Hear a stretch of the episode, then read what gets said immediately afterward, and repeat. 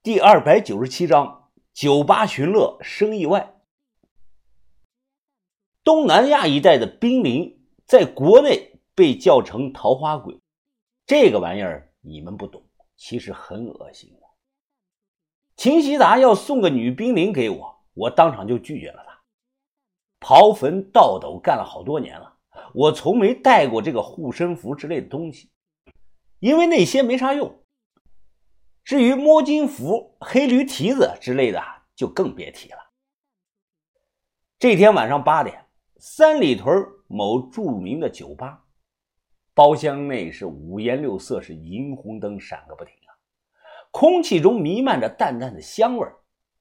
老板，晚上好。清一色的网袜热裤美女弯腰向我们问好。嘿嘿嘿嘿，来来来来来，今儿个我高兴啊！通通有赏，通通有赏！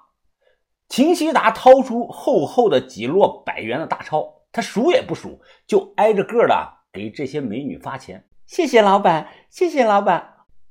啊，不用谢，不用谢啊！来来来，都玩起来！呃，这位呢是我刚认识的好朋友，哎，你俩去伺候他吧。立刻，两个皮肤很白的长腿美女是一左一右坐在我的两侧，她们直接就端起酒就要喂我。我还是接触这种场合少啊，多少有点生，有些放不开。秦希达他就不一样了，他光了膀子，伴随着劲爆的音乐和两个女孩子啊贴身热舞。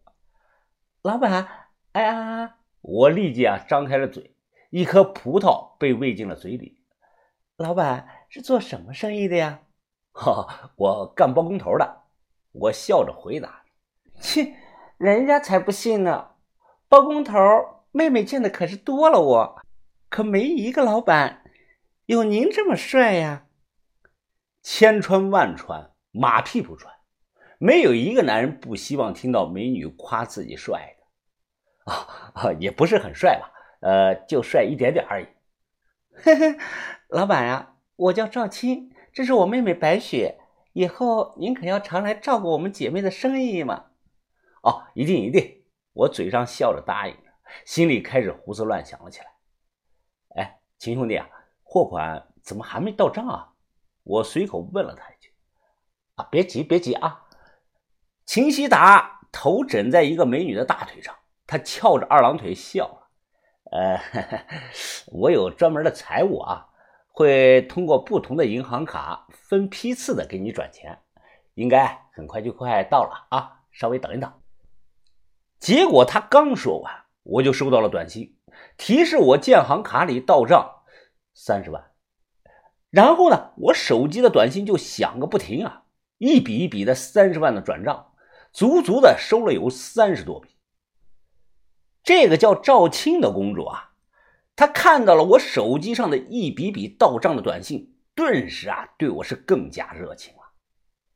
我想去摸桌子上这个烟，结果呢，还没等我伸出手呢。他就已经点着烟递到我嘴边了。什么叫专业呢？这个就叫专业。人家美女是察言观色，到了细致入微了。哎，秦兄弟啊，你还有专门的财务啊？哎，这几笔钱是从境外转过来的吧？秦希达他吃着苹果笑了，嘿嘿，哎呀，英雄啊不问出处啊，银子不问来路，太详细的我也不方便说。瑞士银行听说过没有啊？反正我大部分的资产啊都在国外呢。哎呀，你要这样想一想啊，要是某天在国内出了事儿了，我立马就能跑路啊。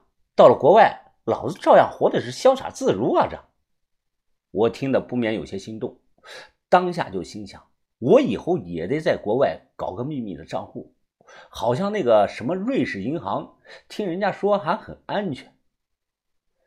在包厢玩到了将近十一点钟，我对这个秦希达这个人又多了几分的了解。这个人，你别看他是年纪轻轻，但个人的能力是极高的。东西南北中发财在广东，他是在广东起的家，最早干的是走私这个猪蹄儿的生意，后又倒卖沉船的文物，到现在更是来回倒卖各种国宝级的文物。早在两千年前，他的身价呢就过了亿了。从酒吧出来，他手里拿着外套，晃晃悠悠的在前头走着。哎，怎么？哎，你不找两个公主陪着过夜啊？我追上去啊，笑着问他。他搂了搂我的肩膀，大笑了起来。嘿呀，找个毛啊！回家洗洗睡吧。哎呀，小时候我以为公主啊都住在皇宫里，长大了我才知道啊，原来公主都他妈住在包厢里。哎，你醉了吧？还能不能开车？要不我送你过去吧？啊，不用不用，你看我像醉了的样子吗？他呢，钻进车里，关上门。哎，兄弟啊，我们各回各家，各找各妈啊。有好货了，随时联系我。拜拜。看着豪车离开，我摇头心想，这哥们儿活的真是潇洒呀！我掏出钥匙，刚钻到车里啊，突然一把冰冷的尖刀横在了我的脖子上。随后，身后一个男的声音非常冰冷的说道：“别动，敢动一下，老子就放了你的血。”我手还扶在方向盘上。立即紧张的吞了口唾沫，啊啊哥哥哥们儿，冷冷静啊！钱包就在副驾驶上，要多少你自己拿好不好？刀刃贴着我的脖子更紧了。对方冷声的又说道：“小子，谁他妈稀罕你那俩臭钱儿？你赶快交代！范运白人在哪里？带我去找。范范运白，范运白我不认识啊，我真的不认识。”那你就去死吧！别别别别，千万千万别冲动啊，兄弟！你刀离我远点离我远点我这就带你去找他，好不好？啊！我立即发动了车，身后这个人的声音是冷冰冰的威胁着我：“别耍花样，要是敢带着老子兜圈子，你知道自己的后果吧？”哦，知道知道，我可不敢拿自己的小命冒险哈！一路被刀抵着，最终我开车到了楼下。拉上了手刹。哦，你你找的那个范运白就在四楼四零二房。他朝楼上望了那么一眼，打电话让他下来。哎，不是不是，这都几点了？人家肯定都睡了呀。别他妈废话，让你打你就打。要是你敢骗我，人不在这里。呵呵。啊啊啊啊，好好好好，我我打还不行吗？我打还不行吗？哎，你看着。我掏出手机，当着这个人的面啊，给范神医拨了过去。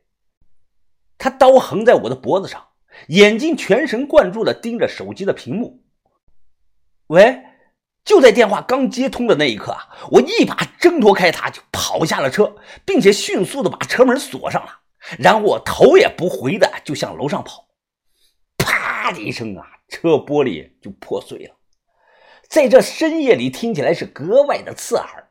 我气喘吁吁啊，一口气跑上了四楼，砰砰的大力的拍着门。谁呀？这是谁呀？这是啊！我我我啊，秦哥，我是向峰。门一开，我迅速的挤了进去。我靠，兄弟啊，咱们不是刚喝完酒吗？哎，你来我这里干什么呀？呀，出了点事啊，我今晚要在你这里住啊。秦希达手里拿着橘子啊，正在吃橘子，他似乎是吓了一跳，看着我。在我这儿住，你丫的不会是老玻璃吧？你，我看着门那里满头的大汗，哎呀，他妈的，江湖救急，外头有个人要他要杀我呀！他突然砰的一声拍门声，这个声音啊，吓得秦四达手中刚剥的这个橘子都掉了。你看，你看，我没，我真的没骗你吧？我出了汗了。这个人大概率是常州会的，常州会你知不知道啊？哎，千万别开门啊！千万别开门。另外，你赶紧找找，这里有没有什么防身的武器啊？